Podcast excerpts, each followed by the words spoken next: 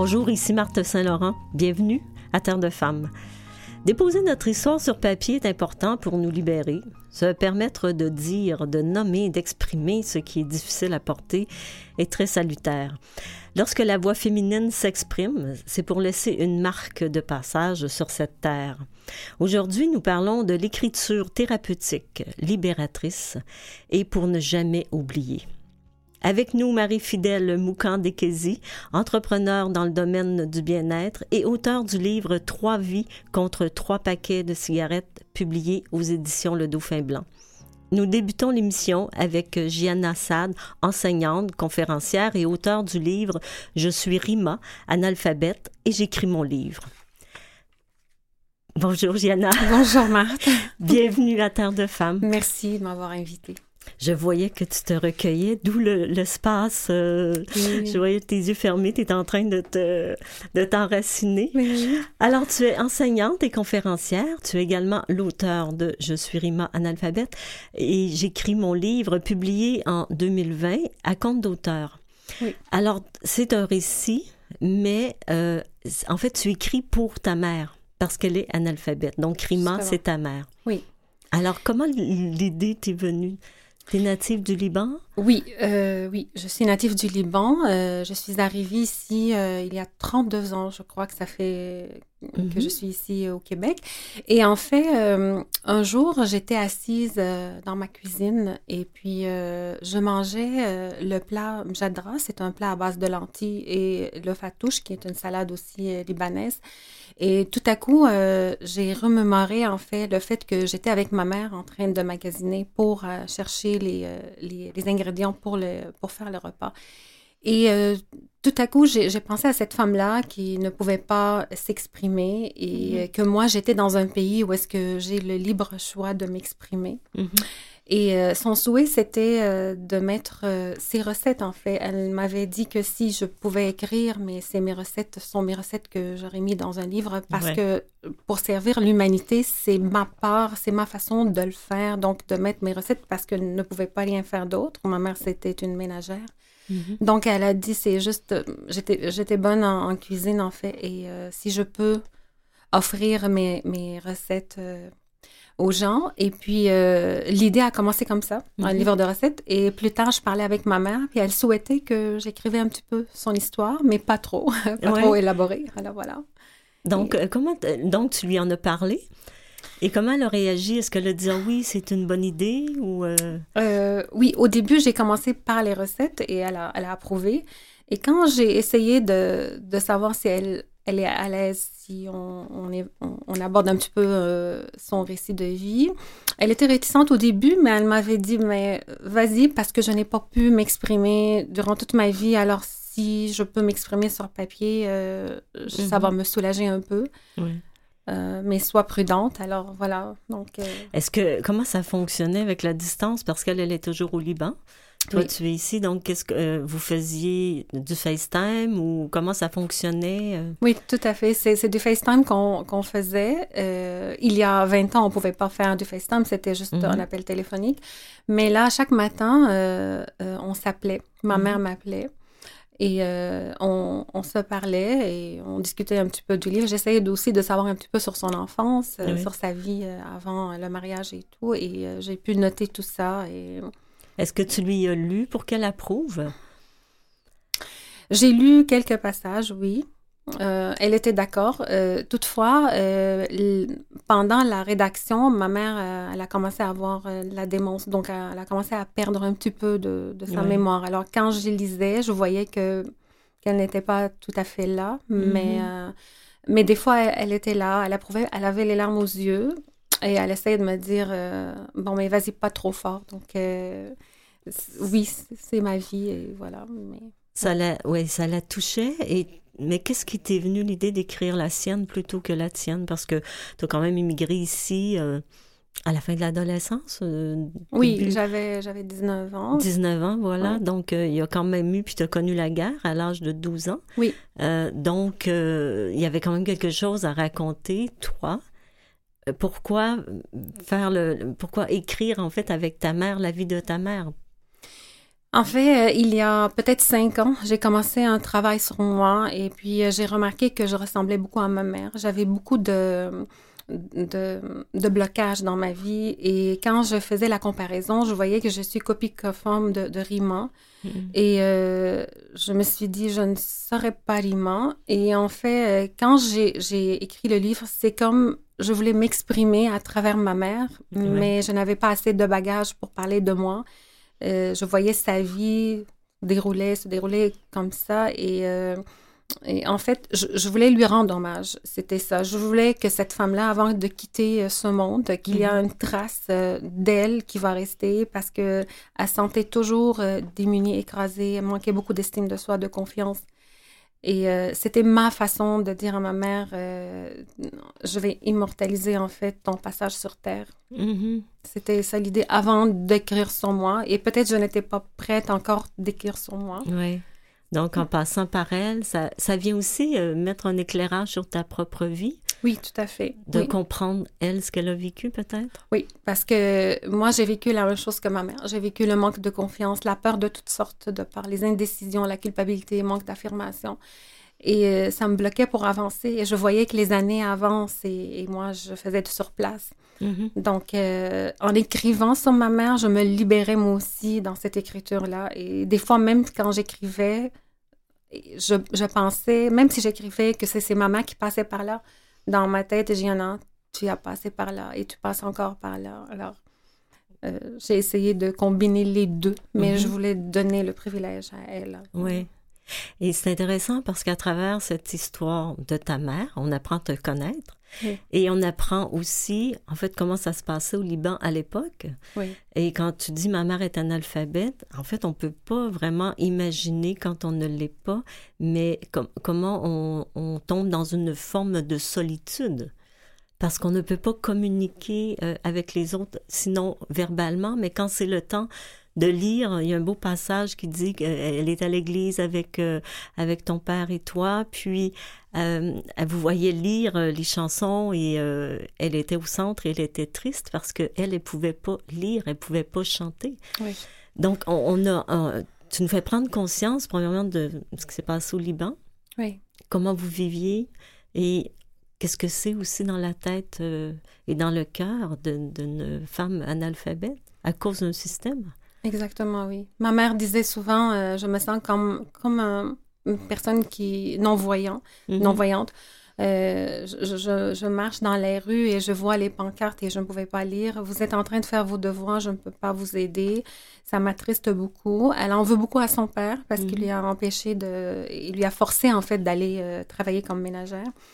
Euh, et euh, je la voyais souvent euh, pleurer, je la voyais souvent nous regarder, et surtout dans, à l'église, c'était un passage marquant pour moi parce que je chantais et j'étais contente de pouvoir chanter à l'église, mais je la voyais de côté, elle avait les larmes aux yeux, et elle nous regardait sans savoir ce qu'on faisait, mais moi j'ai dû arrêter, j'ai arrêté la, la, chanson, je l'ai pris dans mes bras et et euh, en dedans de moi, je, je me disais, euh, tu nous as donné beaucoup, même si euh, c'est cette lacune-là qui, t'empêche d'avancer. Mais... Parce qu'à son époque, il faut dire que les femmes, ben, les filles de 11 ans étaient, devaient aller travailler comme, comme ménagères, comme servantes.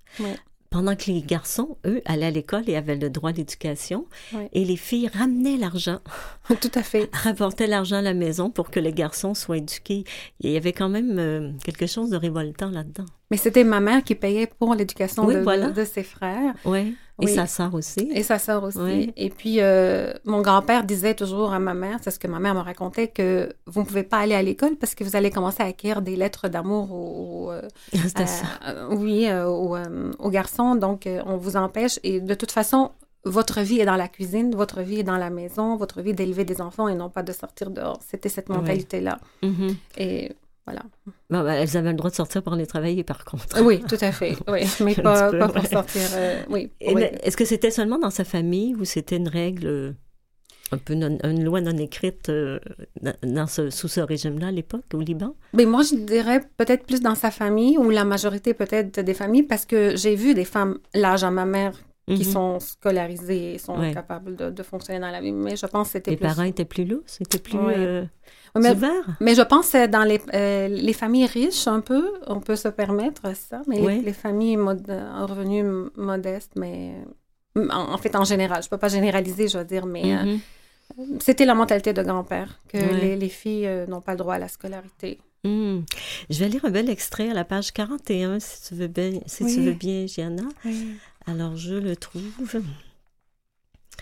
Donc, l'analphabétisme est un problème majeur que vivaient de nombreuses personnes au Liban, surtout les filles.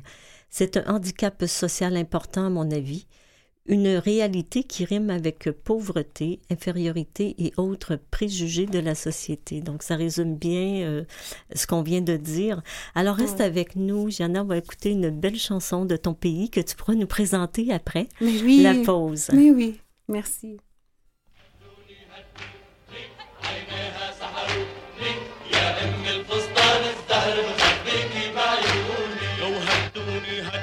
هدوني عينيه سحروني ويا ام الفستان الزهر بخبيكي بعيوني وهدوني هدوني عينيها سحروني يا ام الفستان الزهر بخبيكي بعيوني. قلت لها مارق عطشان وما في من يسقيني. عطيتني بريق ومليان ومشعشع مثل الزيني.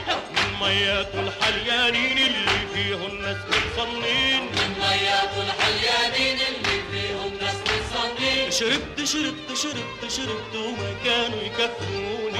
وهدوني هدوني عينيها سحروني يا ام الفستان الزهر بخبيكي بعيوني.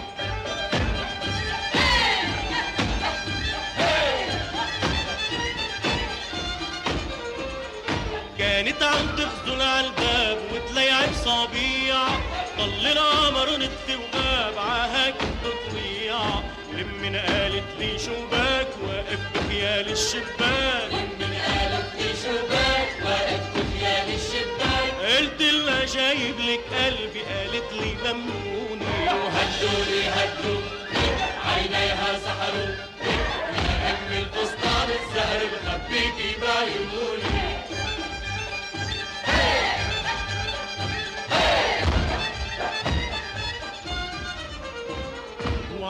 وعبوابتها المخضرة قلبي رايح جاي. وهي تطلع مرة لبرا ومرة على المراية وبتقلي راح بيشوفوك الناس وبكرة بيلوموك. بتقلي راح بيشوفوك الناس وبكرة بيلوموك. قلت لها انشافوا عينيك مش راح بيلوموني وهدوني هدوني عينيها سحروني. ويا ام الفستان الزهر بخبيكي بعيوني هدوني هدوني عينيها سحروني ويا ام الفستان الزهر بخبيكي بعيوني Ah, On est retourné, on est retourné au Liban le temps de de- d'une chanson. Tu veux nous parler de cette chanson Qu'est-ce que ça Oui. qu'est-ce que Alors, ça euh, t'appelle? cette chanson, euh, en fait, euh, un jour, euh, j'avais, je crois, 12 ans. quel est le titre Hadouni, Hadouni, ça veut dire euh, prenez-moi, prenez-moi. euh, euh, j'ai besoin, j'ai besoin de quelqu'un qui me prend en fait dans, dans Mhm. mes bras et euh, et euh, en fait j'ai deux souvenirs pour cette chanson-là. C'est pour ça que je l'ai choisie parce que un jour quand j'avais 12 ans, j'étais à la maison et j'étais dans la cuisine et mon père a rentré et ma mère essayait de nous défendre, Mhm. comme d'habitude, euh, parce que ça a l'air qu'on a réveillé la voisine. Et puis, euh, mon père est venu pour nous punir, en fait. Et quand Mhm. ma mère, elle a essayé de, euh, de nous défendre, mais mon père, euh, il sortait un couteau. Il menaçait ma mère euh, de la tuer si euh, elle, n'arrête pas de nous défendre. Et, et moi, euh, j'avais cette chanson-là qui jouait. Et euh, j'étais obligée de, de baisser un peu parce que j'entendais, je, je comprenais pas si vraiment mon père était en train de menacer ma mère. Et j'ai commencé à prier, euh, non, mon Dieu, ne laisse pas mon père tuer ma mère. Mhm. Donc ça, c'est un, un souvenir qui était très douloureux pour moi. Oui. Et maintenant, ma mère qui est atteinte de la démence, c'est la seule chanson, c'est drôle qu'elle se souvient Ah de, oui? de cette chanson-là. Et quand moi, je vais au Liban, à chaque fois, je fais jouer cette chanson-là. Mhm. Malgré sa démence, et elle a oublié presque toutes les chansons et tous les chanteurs, euh, elle se souvient. Elle se souvient de cette chanson-là, elle est capable de la chanter mot par mot, malgré sa démence. Alors, euh, on, on Mhm. s'amuse et on la chante, mais elle ne se souvient pas que. Cette chanson-là jouait lors de, de, de cette ouais. scène-là, en fait. Ouais. Et combien de temps ça t'a pris pour écrire ce livre? Sur, on parle de mois, d'années? Oui, euh, deux ans, mais à l'intérieur, je ne l'ai pas écrit. Au début, je l'ai commencé, je l'ai laissé de côté, Mhm. j'étais occupée avec d'autres choses. Et euh, donc, en fait, je peux dire euh, deux ans en tout, mais pas à chaque jour. Euh, Mhm. Mais la dernière année, je me suis mise vraiment à, le travailler. Est-ce qu'il y avait aussi le côté, il y avait un côté libérateur pour ta mère, Oui. j'entends bien, Oui. un côté aussi, par ricochet, ri- lib- libérateur ou en tout cas éclaireur sur ta vie. Est-ce qu'il y avait aussi le- l'envie de ne pas oublier? Je ne sais pas s'il y avait l'envie de ne... ou- ou- je pense que j'avais un côté de moi qui voulait, qui, oui, qui voulait vivre ces souvenirs-là, qui voulait Mhm. rester dans ces souvenirs. Mais l'autre côté qui voulait me libérer, euh, qui voulait se libérer de ça, mais euh, je, je- je voyais que je ne pouvais pas vraiment oublier, je ne pouvais pas... Mais j'utilisais tout ce qui m'est arrivé, tout ce que j'ai vécu pour pouvoir avancer et non Mhm. pas rester sur place et jouer à la victime et dire Ouais. bon mais c'est ce qui m'est arrivé et voilà je fais rien Mhm. donc euh, je l'utilisais du côté un côté positif un peu pour euh, pour remonter la pente oui. Et tu as un fils, Nabil? Oui. Est-ce que tu avais l'intention de lui léguer ça, cette histoire-là? Oui, je voulais un peu que mon fils euh, sache ce que sa mère a vécu. Euh, il ne sait pas beaucoup de choses sur moi, mais là, il a découvert, euh, il a découvert beaucoup de choses dans le livre et il était ému quand il a lu le livre, évidemment. Euh, oui, je voulais que mon fils aussi sache ce que sa mère a vécu, ce que sa grand-mère a vécu et ce que c'est vraiment de vivre dans une société euh, libre. Oui. Et qu'est-ce qu'il a eu comme réaction? De la compassion, euh, euh, du jugement ou de l'empathie ou euh, de la tristesse? Non, ben, je sais pas s'il y a eu la tristesse, il y a eu beaucoup d'empathie, il y a eu beaucoup de compassion aussi. Il me prenait dans ses bras. Euh, et je voyais que la relation a changé un peu entre nous. C'est comme il connaît un petit peu plus sa mère et, et sa grand-mère. Oui. Ouais. Et qu'est-ce que qu'est-ce que ça change pour lui? Il est plus... Mais en fait, on, on est toujours proches. mon- on est trop proches, euh, très proches, mon fils et moi. Euh, sauf que je, je le sens maintenant, étant donné qu'il connaît un peu l'histoire. Mhm. Euh, je sens comme si il a de la compassion pour Ouais. moi. Et, il vit, il vit ça avec moi. Il, il est plus à l'écoute. Mhm. Oui. Et tes frères, tes sœurs aussi l'ont lu? Euh, mon frère, non, Hum, Non. non, euh, l'ont pas lu encore, non, parce Mhm. que la raison c'est que ma sœur ne, ne, ne peut pas lire le français, ne comprend pas trop le français.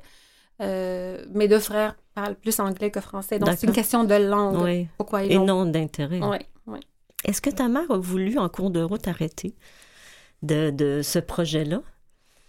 Oui, deux fois, elle a dit, je pense que je vais arrêter, mais j'ai dit, maman, mais tu sais, dans- durant toute ta vie, tu hésitais et tu Mhm. voulais entreprendre quelque chose et par peur t'arrêter. Est-ce qu'on peut peut-être continuer Compléter. sans peur un peu, puis pour juste que tu puisses t'exprimer? Mais je voyais qu'elle voulait tellement, mais c'était pas dans ses, euh, dans ses habitudes. Euh, après ça, elle m'avait dit, alors fais ce que tu, veux, mais sois prudente quand même. Je ne veux pas tout dévoiler, alors Oui. c'est pour ça que je n'ai pas trop Et, toi, est-ce que tu as eu envie d'abandonner? Parce que deux ans, c'est quand même long. Est-ce que c'était quoi ton... euh, comment je pourrais dire, ta, détermination pour dire non, je continue? Ou est-ce que des fois, tu voulais abandonner, tu as abandonné, puis après, l'idée te revenait? Oui, mais moi, je, vou- je voulais en fait réaliser euh, l'écriture de ce livre euh, par satisfaction personnelle, puis aussi pour mettre sur papier tout ce que j'ai vécu, tout ce qui, le résultat de tout ce que j'ai vécu dans ma vie familiale. euh, je voulais le mettre sur papier. Puis c'était une façon pour moi de, de me libérer et de, me- euh, et de mettre sur papier ce que moi je ressens. Mhm. J'ai beaucoup pleuré pendant le livre, oui. J'ai beaucoup, euh, j'ai mis le livre de côté. euh, je, je pleurais beaucoup, beaucoup en- Oui. dans les, pendant Mhm. l'écriture, oui. Oui. Mais c'était une détermination pour moi de d'entreprendre ce projet-là, de le terminer. Oui, justement, la page 175, tu dis Il n'y a pas une page dans ce livre que je n'ai pas écrite en versant des larmes. Oui. Oui. parce que ma mère euh, compte beaucoup pour moi, puis je la voyais souffrir, puis je la voyais aussi comment elle ne pouvait pas vraiment s'exprimer, et puis que mon père aussi, des fois, lui approchait le fait que c'est une analphabète, en fait, elle n'a pas le droit de parole. Et euh, je me considère tellement chanceuse d'être ici, Oui. hein, au Québec, et de pouvoir m'exprimer de cette façon-là. Et euh, je, je considère que les femmes ici sont vraiment très choyées. J'aurais aimé pouvoir m'exprimer au Liban euh, comme je le fais ici, ou Mhm. d'avoir les ressources, en fait, pour m'exprimer. Oui. Oui. Et quand tu as quitté le Liban, ça a été très déchirant de, de te séparer de ta famille, mais aussi beaucoup de ta mère. J'ai quitté parce que c'est de la guerre, en fait, j'ai Oui. quitté. Et quand je suis arrivée ici, oui, c'était très dur pour moi de, de m'habituer. Donc, j'avais ce problème-là d'attachement euh, et je pleurais beaucoup. Je voulais retourner. J'ai passé deux ans à pleurer pour retourner au Liban. Mhm. Euh, je- je- ma mère me manquait, en fait, plus que mon père Oui, parce que je savais qu'est-ce qu'elle allait vivre sans Mhm. moi. oui. Euh, oui, c'était difficile l'adaptation ici. Mais je suis contente que de, de pouvoir persister, de rester vraiment et essayer de ne pas retourner au Liban. Ouais. Et les émotions, quand tu, tu dis j'écrivais et je versais, chaque jour j'ai versé des larmes quand j'écrivais, euh, l'émotion était quand même difficile de se remémorer, Oui. de, de mettre sur papier des choses aussi euh, intimes et personnelles. Et aujourd'hui, tu me dis, je, je, ça m'arrive de pleurer encore. Donc, l'écriture est thérapeutique, mais jusqu'à un certain point. Est-ce qu'on peut dire ça comme ça? Euh, oui, il y a beaucoup de choses que je me suis libérée d'eux en Oui. écrivant. Et d'autres, euh, c'est plus, plus difficile. Euh, moi, j'ai consulté beaucoup parce que j'ai été diagnostiquée aussi d'un stress post-traumatique réactivé. J'ai consulté beaucoup. à cause de la guerre? Oui. OK. Et cette partie-là, les images qui sont en ce moment dans ma tête, c'est difficile de partir. Ça, je vis encore avec ça. Mais il y a beaucoup de, de parties dans le livre que je me suis libérée euh, en Mhm. écrivant, oui. Mais d'autres sont plus pénibles, comme l'histoire que j'ai racontée tantôt sur Oui. mon père et ma mère. Mais ça, malgré toutes les consultations, euh, ça reste encore et je suis émue. Tu vois, tantôt, j'avais cette émotion-là. Euh, et on dirait que ça reste malgré toutes les thérapies. Là. Oui, Mhm. des choses sont difficiles, mais beaucoup de choses se libèrent dans l'écriture, oui. Oui. oui. Est-ce que tu crois que tes émotions seraient aussi fortes si tu étais près d'elles? Tu étais encore dans ton pays? Est-ce que la distance crée pas ça aussi, ce, euh, cette émotion-là de, de, d'un peu d'être à l'écart de notre, de notre jeunesse, de notre, notre noyau? Mais oui, parce que c'est drôle, quand j'étais avec ma mère, je, je sentais du, je sentais pas ses, ses douleurs, je sentais pas ce qu'elle traversait. Moi non plus, je sentais rien. Et c'est drôle, en, en s'éloignant d'elle, effectivement, oui, euh, Mhm. je ressens tout ça. Mais si j'avais resté à côté d'elle, je ne suis pas sûre si, si, Mhm. si j'avais euh, eu euh, ces, ces émotions-là. Mais Parce Mhm. que je suis loin d'elle, oui. Mais c'est ça, oui, quand on est loin, mais c'est des souvenirs qui, Oui. qui, qui surgit comme ça dans notre tête et c'est des souvenirs douloureux. oui. Est-ce que tu as l'intention d'écrire un autre livre?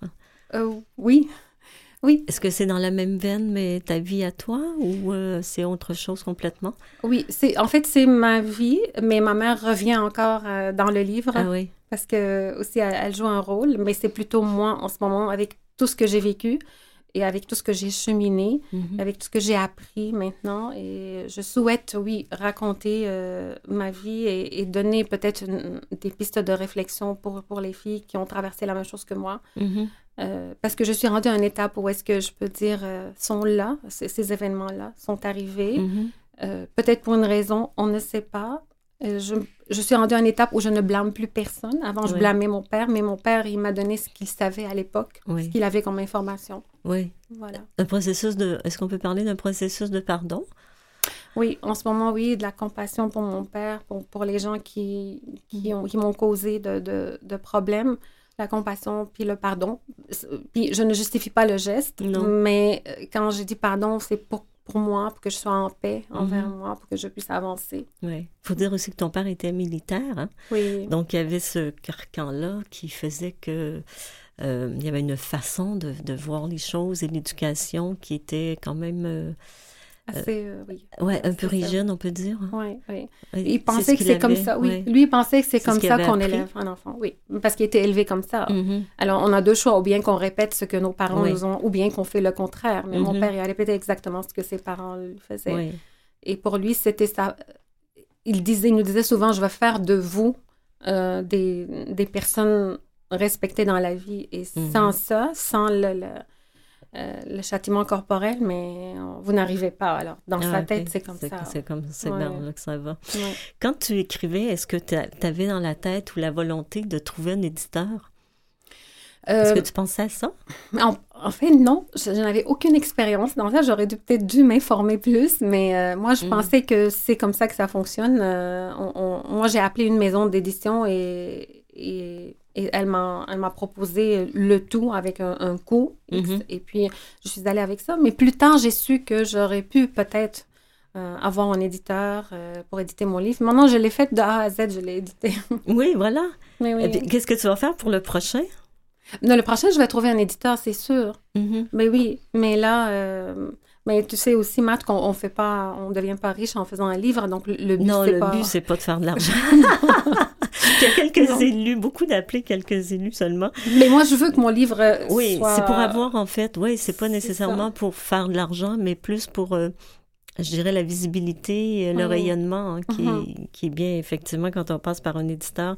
Est-ce que tu recommandes euh, l'écriture thérapeutique, euh, Oh. Gianna? Oh, mais oui, oui, Oui. vraiment, vraiment, parce que moi, ça m'a beaucoup aidé. Oui, j'ai pleuré beaucoup pendant l'écriture, mais c'était tellement libérateur Oui. que, en ce moment, euh, peut-être, c'est comme une, forme de, de thérapie aussi quand je l'ai écrit. Et si j'avais pas fait ça, peut-être que tu m'aurais pas vu devant toi aujourd'hui. Euh, mais oui, je le recommande absolument. Parce que tout ce qui n'est pas écrit euh, S'exprime ben, pas, ben, s'imprime. C'est ça, oui. Je- Oui. Mais quand tu l'écris, mais tu, tu te libères, en fait. Tu libères tout sur papier. Et qu'est-ce que tu dis à ces femmes qui pensent que faut pas écrire son histoire parce que les enfants vont découvrir, les parents vont apprendre, le mari, le- tu vois, qu'est-ce que tu leur dis à ces femmes-là? Mais ça prend du courage, hein, ça prend... euh, c'est- vrai que c'est difficile. Au début, moi, quand j'ai écrit, euh, ma soeur m'a dit, mais non, euh, tu t'écris pas ci, tu n'écris pas ça, parce que... Bon. Mais non, moi, allez-y. Moi, je- mon conseil, allez-y, faites-le, parce que vous le faites pour vous. C'est un libérateur pour vous. On peut pas vraiment euh, faire des choses pour plaire aux autres. Oui. Merci infiniment, Gianna Ah, d'être venue à nos studios. Merci beaucoup. Alors, euh, tu es enseignante, conférencière et auteur du livre Je suis Rima, analphabète et j'écris mon livre. On peut se, se le procurer en Oui. ligne? Oui, euh, Renaud Bray. chez Renaud Bré. D'accord. Merci infiniment, Gianna. Merci à toi, Marthe. Merci.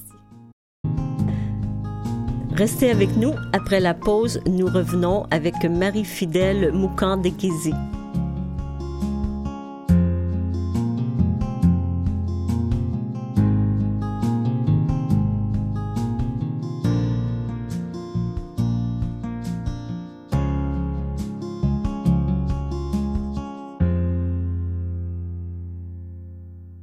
Vous écoutez Terre de femmes avec Marthe Saint-Laurent. Vous pouvez écouter nos émissions sur le site de Canalem sur vuesetvoix.com et en balado. Je rappelle le thème d'aujourd'hui, l'écriture thérapeutique libératrice et pour ne jamais oublier.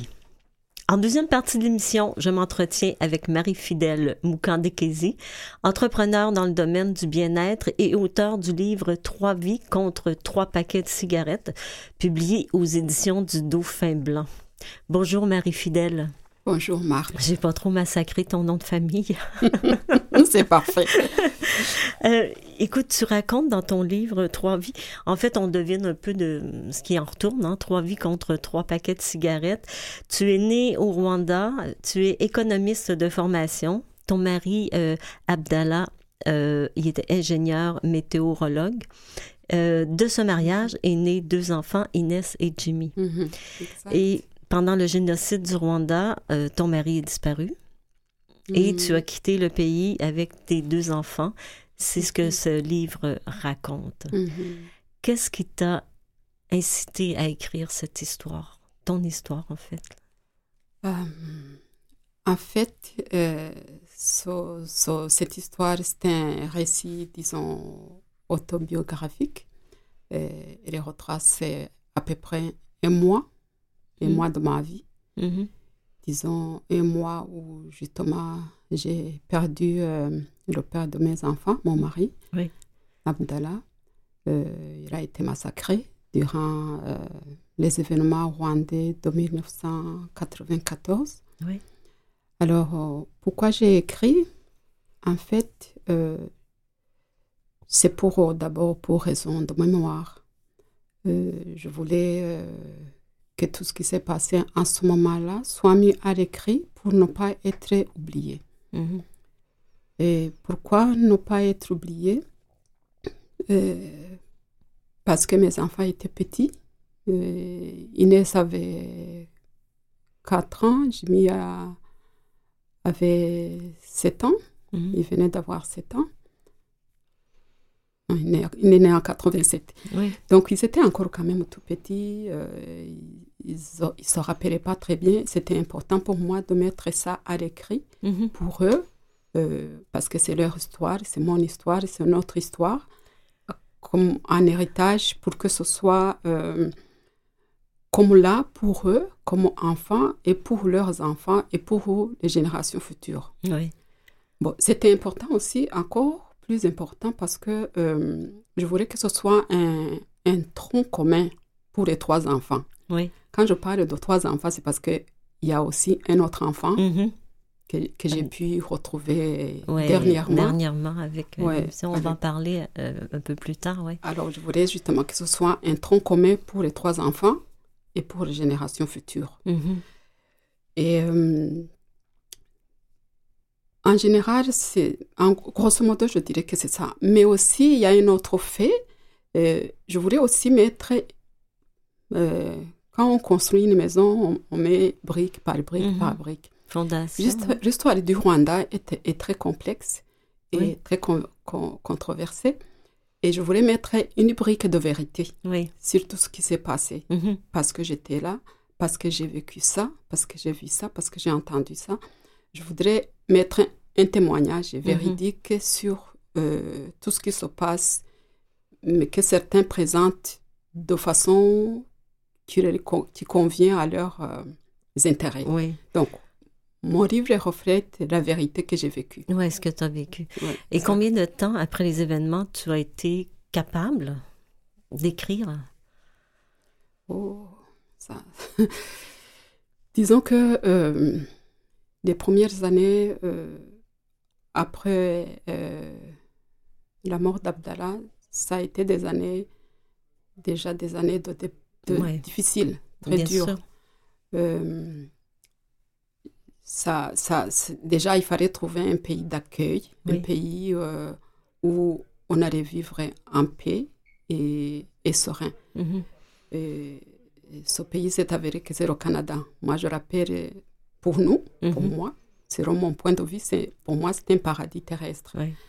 Euh, je, je, je sais que c'était le pays vraiment qui nous attendait. Donc, après avoir trouvé le pays d'accueil, euh, je suis arrivée avec les enfants, il a fallu se, ré- se réintégrer Oui. dans la nouvelle société, trouver du travail, puis là, une fois les besoins de base comblés, Oui. selon la, la pyramide de Oui, Maslow, oui, voilà. c'est là oui. là où les besoins de, d'écrire et de, de, de, de sortir ce qui m'a hanté. Et Mhm. le moment, c'est manifesté en fait. Et comment tu as fonctionné? Comment le processus a fonctionné? Je pense que tu es allé à un atelier de Marc Fischer, c'est ça? Tu es tombé sur un de ses livres? Ah oui, ah, c'est... Le processus. euh, En fait, euh, je dirais que justement, l'élément déclencheur mhm. a été euh, plutôt une expérience plus ou moins surnaturelle que j'ai vécue en Californie. J'étais partie en voyage et j'ai vécu quelque chose de spécial. Est-ce que tu veux nous en dont parler? je- C'est plus détaillé dans le livre, mais j'ai vécu euh, comme... euh, à un certain moment, on était dans un endroit qui était extrêmement froid, puis mes mains, juste mes mains, Mhm. euh, sont sont devenues brûlantes, brûlantes de chaleur. Je, je, je, je détaille cela dans le livre. Donc, au retour de la Californie, euh, comme amatrice de livres, je me suis promenée, je suis allée me promener chez René Aubray. Et en cours de, de route, j'ai- j'aime beaucoup les livres. Mais le livre que j'achète, c'est un livre qui m'a déjà attiré. Mhm. La relation, il y a déjà une relation qui s'est installée avant que je ne touche même le livre. Oui. Donc, ce livre de Marc Fischer m'a attiré comme un aimant. Mhm. Je l'ai pris, je l'ai amené chez moi. J'ai pas dormi le lendemain, je l'avais fini. D'accord. Et dans Après ce ça- livre, tu as vu? Je sais pas ce qui s'est passé avec ce livre. C'était un livre de croissance personnelle. On dirait que euh, au fur et à mesure que je lisais ce livre, il y avait comme... C'était- Quel était le titre, tu t'en souviens? Oui, c'est un livre. Il, ça- le, le titre du livre, ça, ça s'intitule, c'est le livre, le livre s'intitule Le millionnaire paresseux. Ah oui, d'accord. Euh, c'est un, c'est un- un grand livre bien, rem- bien rempli, très, très intéressant. Et donc, après avoir lu ce livre, j'ai senti une, une envie inexpliquée Oui. de rencontrer l'auteur. Je lui ai écrit, il a accepté de me recevoir, puis je l'ai rencontré, on a parlé, parlé, parlé, Mhm. parlé. Puis, euh, Et c'est parti de là. l'ai- C'est parti de là. Mhm. Et suite à cela, je savais même pas qu'il donnait des ateliers d'écriture. Et suite à cela, donc, j'ai participé à ces ateliers d'écriture. Quand le manuscrit était prêt, 600 pages, je lui ai T'as montré. fait 600 pages. T'as fait 600 pages d'un 600 pages, puis je lui ai montré. Il m'a dit Oh, Marie-Fidèle, c'est pas possible. Personne ne va te lire comme ça. Il m'a dit il faut, il faut que tu ailles réduire Oui. presque à un tiers. Mhm. Donc, c'est ça que j'ai fait. Donc, euh, il, il m'a, il c'est ça qu'il m'a dit vraiment, c'est un tiers maximum, 200 pages max. Et donc, euh, j'ai encore donc essayé de restructurer, de résumer, d'enlever des choses. Et- Cas, Et ça t'a pris combien de temps, tout ce processus-là? euh, je dirais une année. Une année. Une année, pratiquement. Euh, tu dis dans ton livre que tu as refoulé énormément d'émotions après le décès de ton mari pour euh, prendre soin de tes enfants, pour quitter le pays sous les bombes et tout. Quand tu as écrit, est-ce que tu as ouvert les valves pour laisser sortir les émotions? Est-ce que ça s'est fait naturellement? Ça s'est fait péniblement? Euh, je dirais que euh, le, la- le processus d'écriture, euh, ça a été pour moi un, un moment de face à face avec moi-même.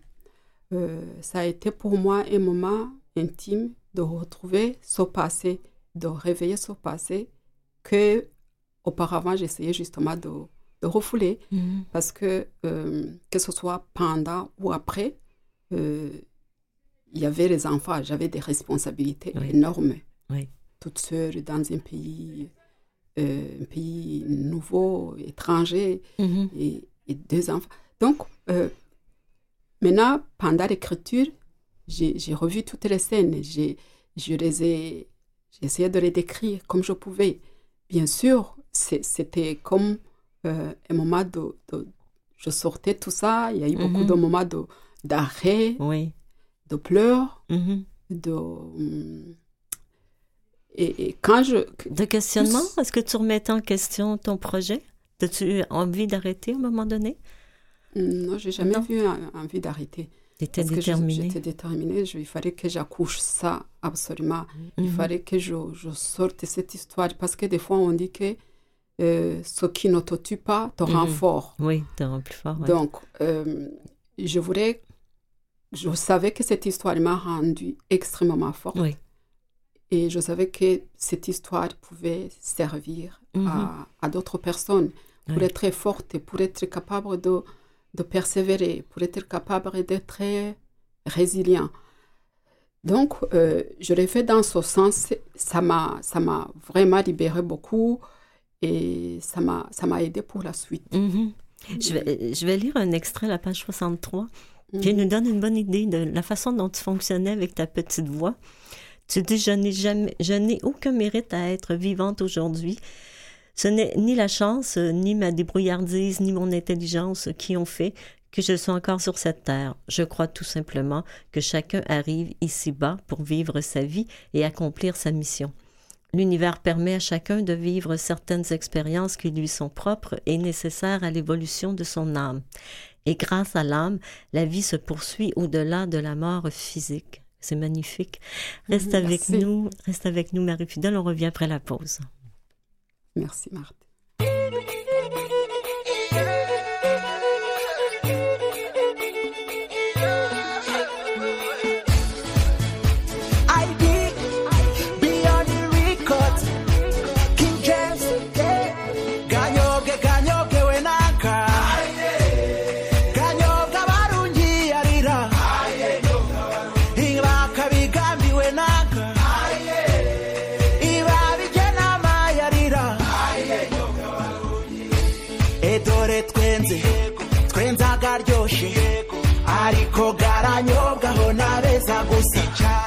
Umutima utuje umutima ukeye uwo ni we dusangira kuri iyi ntanga iwacu ni rwanda we nakaye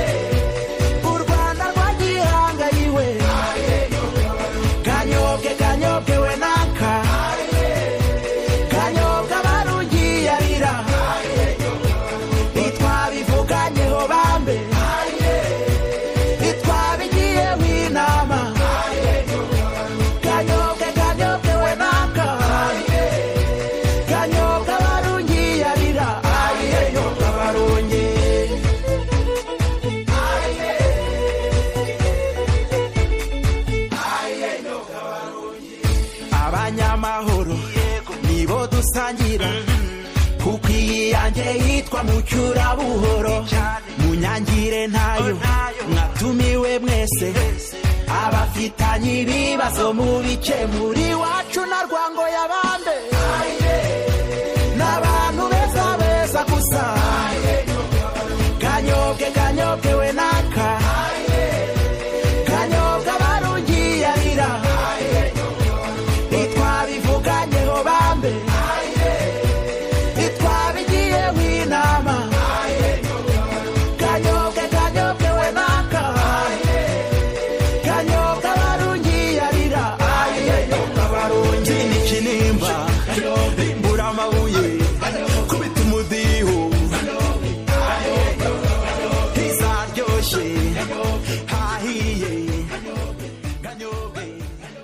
Nous discutons avec Marie Fidèle Moukan Dekezi, auteure du livre Trois vies contre trois paquets de cigarettes, publié aux éditions Le Dauphin Blanc. Et nous avons eu, j'ai eu la chance, et Mathieu également, de voir Marie Fidèle euh, danser euh, la danse de son pays. Tu veux nous parler de cette chanson que tu as choisie, Marie Fidèle? Oh, c'est, Cagnobre, c'est une chanson de, de, originaire de, mon, de ma région natale. Mhm. Et c'est une danse où tout le monde se rencontre autour de, de- du boisson. C'est une chanson de partage, de joie, de, de Mhm. célébration. Et ça me rappelle beaucoup euh, C'est des chez beaux moi. moments? Oui, des bons moments Ouais. passés avec, en famille. Ça Et- te rend, ça te rend heureuse? Ouais. Tu as publié ton livre en 2013, Marie Fidèle, et si c'était à refaire, est-ce que tu referais exactement ce livre-là? Ou tu irais plus loin, ou tu dirais autrement, ou Euh, je ferais exactement la, la même, même chose. chose? Oui. Oui. euh, sauf que, comme je, dis, je disais tantôt, il y a comme deux blocs de manuscrits qui sont encore dans les tiroirs Oui. et qui vont certainement sortir euh, un jour, j'en suis certaine. Mais c'est vraiment ça, la première partie du moins, c'est vraiment ça Mhm. que j'ai. Et est-ce que tu peux nous parler de la, des... Est-ce que c'est des suites? Est-ce qu'on peut parler de suites? Euh, je dirais des suites, mais euh, je dirais des suites, mais présentement, je travaille sur un, un livre. C'est pas sur ce que je travaille présentement. Mhm. Euh, je travaille plus sur un, un livre qui me qui me touche de cœur. Je Oui. je peux pas en parler Oui. présentement. Je peux pas parler de ce projet présentement. Mhm. Mais les, les manuscrits qui ont rapport avec euh, trois vies contre trois paquets de cigarettes, euh, c'est des manuscrits qui sont, c'est vraiment la suite de l'histoire. Ouais. Et pourquoi ce titre-là, Marie Fidèle? Il y a tellement de matériel et de d'étapes, euh, tout aussi troublantes les unes que les autres. Pourquoi tu as choisi ce titre-là? Trois vies contre trois paquets de cigarettes. En fait, euh, pourquoi trois vies? Trois vies, ça, ça représente Oui. moi et mes enfants, mes deux enfants, parce qu'on a, on a quitté le pays tous seuls, les trois. Et trois paquets de cigarettes, ça, c'est aussi bien décrit au niveau du, du livre, dans un chapitre. Oui. C'est parce qu'à un certain moment, quand on fouillait le pays, Mhm. euh, le, le chauffeur qui nous, le chauffeur de la Croix-Rouge internationale Mhm. qui nous, qui nous aidait à sortir du pays en cachette. Et à un certain moment, il a dû donner, à, au Oui. niveau d'une barrière, il a dû donner trois paquets de Mhm. cigarettes pour qu'on nous laisse passer. Oui, Alors que vraiment, les, les- la voiture était complètement attaquée. oui. Donc, c'est pour cela qu'on a pris le titre. C'est ma fille qui l'a choisi d'ailleurs. Ah oui, d'accord. Trois vies contre trois paquets de cigarettes. Est-ce qu'on peut dire que c'est l'élément, euh, en fait, ce- cette étape-là, dans toute la, la, la fuite du pays, le questionnement aussi, parce que tu as attendu quand même assez longtemps euh, Abdallah? Tu Mhm. croyais qu'elle allait revenir et tout, donc Ouais. tu voulais pas fuir parce que tu pensais qu'elle allait Mhm. revenir. Donc, il y a quand même beaucoup d'étapes. euh, Est-ce que c'est parce que cette étape-là, justement, ce sont les trois paquets de cigarettes qui représentent pour vous la vie, en quelque part? Je dirais que c'est exactement ça parce que sans, sans ces paquets de cigarettes, on allait être exécuté là, Ouais. à la place. Et puis on était à, à quelques mètres, à quelques kilomètres de, de sortir, d'arriver à la frontière avec Mhm. le Burundi. Euh, donc euh, c'est trois paquets de cigarettes, c'est pas pour fumer, c'est pas quelqu'un qui est mort de cigarettes. Non, non, non. Non, c'est juste que les trois cigarettes ont- échange. en échange à notre survie. Mhm. Et cet homme-là, en fait, le conducteur, euh, votre Mm. accompagnateur a été, euh, avec l'expérience, en fait, qu'il avait, a Ouais. pu savoir que, dans le fond, on peut dealer euh, Mhm. euh, des choses aussi, euh, aussi importantes qu'une vie contre ben, trois paquets de Mhm. cigarettes? C'est un ange, avait-. Il avait, il avait l'expérience parce que il était un agent de la Croix-Rouge internationale. Mhm. Il était habitué à faire affaire euh, avec des situations comme ça. Et on n'était pas le premier convoi qu'il prenait. Et il nous a pris comme dans un convoi des orphelins. Et moi, j'étais comme la, la, femme, la maman qui s'occupait des orphelins. Hum, Donc, il était habitué à ce genre de marchandage. Et puis, Mhm. euh, c'est en période de guerre, Oui. c'est des choses qui arrivent souvent. Mhm. Oui. Faut, faut quand même, faut quand même le savoir. hein. C'est. euh, exact. Euh, tu as trouvé un éditeur, en fait? Est-ce que quand tu rédigeais, t'avais, euh, tu pensais à trouver un éditeur ou tu, fais ce- tu faisais seulement ça pour euh, te libérer en te disant euh, je, je vais laisser ça dans mes tiroirs ou tu avais vraiment la, la conviction, ta petite voix dont tu parles euh, pendant tout le, le livre, te disait tu vas trouver un éditeur? Oh, je, je me suis... En fait, quand j'ai commencé les ateliers d'écriture de M. Marc Fischer, Mhm. et il nous avait donné des trucs pour trouver un, un Ah, éditeur. d'accord. Et puis, euh, moi, j'avais euh, une maison d'édition dont j'aime lire les livres. C'est Oui. c'est Le Dauphin Blanc. Oui. Et à ce moment-là, euh, un des trucs que nous a donné, un des moyens que nous a révélé Marc Fischer, c'était de nous promener dans les salons du livre. Mhm. Moi, je ne manque aucun salon. Oui, parce que tu aimes la lecture. hein. alors, donc, alors, avec mon manuscrit, j'ai pris mon manuscrit, je suis allée me promener dans les salons du livre, mais je- j'essayais d'identifier les maisons d'édition qui, qui me touchent, qui, qui, Oui. qui- qui- me- que j'aime bien et qui ont des livres et qui ont à peu près l'essence qui me rejoint. Mhm. Donc, c'est comme ça que je suis tombée sur euh, le Dauphin Blanc, puis euh, Mhm. ça a été un match. Oui. Euh, quand tantôt tu disais, euh, oui, j'étais déterminée, j'ai- écrit, je voulais que l'histoire se sache, je voulais laisser une trace à mes enfants.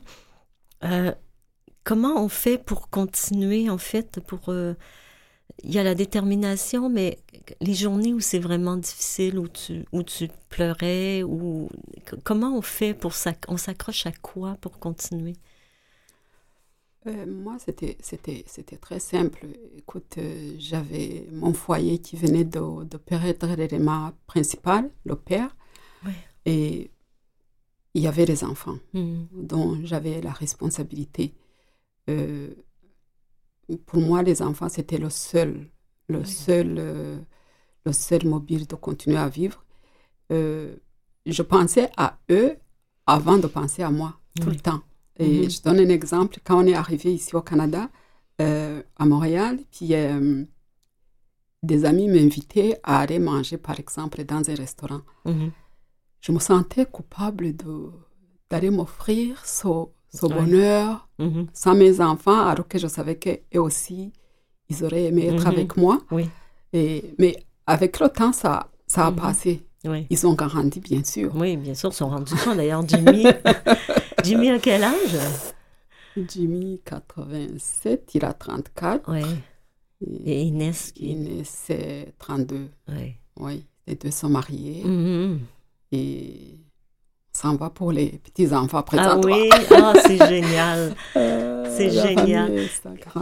C'est beau de voir euh, tout ce que tu as traversé, euh, Marie Fidèle, et de voir le, le- ce sourire, ce rire. euh, quel est le soleil dans ton cœur qui, qui persiste comme ça? C'est formidable.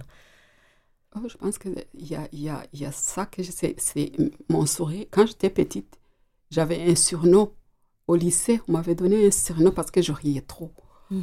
Je pense que ça, c'est un peu inné, mais aussi euh, le fait d'être en santé, le fait de voir mes enfants évoluer, Mm. puis euh, évoluer pour eux personnellement et dans la société. Euh, mais il y a aussi, aussi un, un point qui a été très important par la suite Mhm. une fois que, tout, que nous trois, on était bien, il y avait euh, le troisième enfant à trouver. Oui, Ça, c'était aussi une mission que je considérais absolument mienne oui, parce que euh, c'est c'est l'enfant que le père de mes enfants a eu avec oui, une autre femme avant, oui. bien avant notre mariage. Et euh, cet enfant, je Alexandre. connaissais Alexandre, Mhm. qui j'avais, on avait perdu, on l'avait perdu de vue. oui. Parce il que- savait pas que son père était... Il s'en doutait peut-être, mais il savait Il pas. savait pas, il savait pas, il savait pas du tout.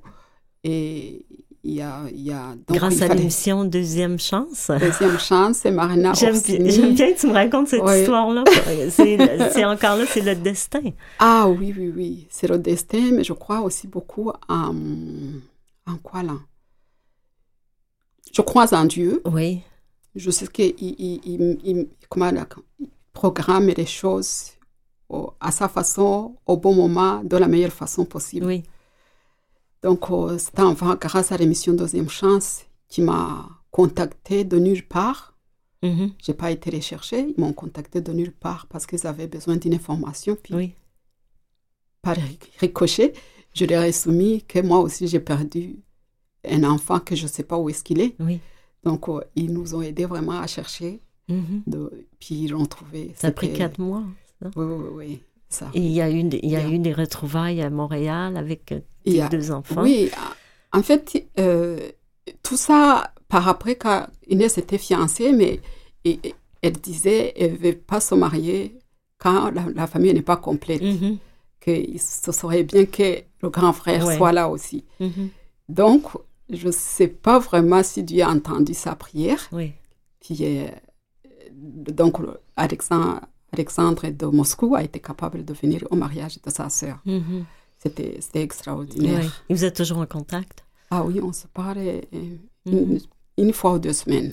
Et toi, tu as reçu beaucoup euh, à travers plein d'épreuves, mais tu redonnes aujourd'hui parce que tu t'occupes de gens handicapés. Euh, oui, ça c'est une autre. Mais tu as quand même créé, t'as créé ton entreprise. Oui, c'est hum, je j'ai une maison où je reçois où je reçois excusez où je reçois des personnes des adultes Mhm, hommes et femmes avec une déficience intellectuelle. mhm. Et ça fait 12 ans Oui. que je fais je fais ce- cette belle mission et- parce que je considère ça aussi comme une mission. Oui, c'est une mission. Euh, c'est un travail où je donne beaucoup d'amour et j'en Mhm. reçois beaucoup. Oui. Ces personnes-là, ils ont, bien qu'ils soient arriérés mental, mais c'est comme des enfants. Mhm. Ils donnent beaucoup d'amour Oui. et ils en reçoivent. Donc, c'est c'est très, très agréable. Je me dis que euh, c'est ma fa- c'est une façon à moi de Oui, donner, de redonner, oui. ce que j'ai reçu. Est-ce que, tu, est-ce que tu recommandes à toutes ces femmes qui nous écoutent d'écrire leur histoire? Ah oui, ah Oui. oui, ah oui, ah oui. pour se libérer, Oui, c'est pour certain. libérer ce qu'il y a à l'intérieur? Oui, parce que euh, je pense que ch- chaque personne, chaque personne dans sa vie a des moments, euh, comment je vais dire, importants qui ont été euh, des moments qui, qui, qui sont censés servir les Mhm. autres. Oui, il faut. c'est- dans-. On est dans le même euh, dans le même état d'esprit de redonner. Oui. Voilà. Et dans, dans, avec cette voix, on Mhm. arrive vraiment, si on écoute bien cette voix, on arrive à déceler Oui. c'est quoi qu'est-ce qui est important, qu'est-ce que Mhm. La personne peut donner au reste du monde. Merci infiniment. C'est tout le temps que nous avons. On pourrait continuer très longtemps. Donc, un immense merci à nos invités. Jeanne Assad, enseignante, conférencière, auteur du livre Je suis Rima, analphabète et j'écris mon livre, ainsi que Marie-Fidèle Moukan Dekezi, qui a écrit Trois vies contre trois paquets de cigarettes, publié euh, aux éditions Le Dauphin Blanc. Merci à toute l'équipe, Lynn Roy à la recherche, Mathieu Tessier à la mise en onde et Louis Garon, chef d'antenne à Canalem. Un merci tout particulier à vous qui nous écoutez. Je vous souhaite une agréable semaine et je vous partage cette citation de Marguerite Duras. L'écrit, ça arrive comme le vent, c'est nu, c'est de l'encre, c'est l'écrit et ça se passe comme rien d'autre ne se passe dans la vie, rien de plus, sauf elle, la vie. Ici Martin Laurent qui vous dit à la semaine prochaine.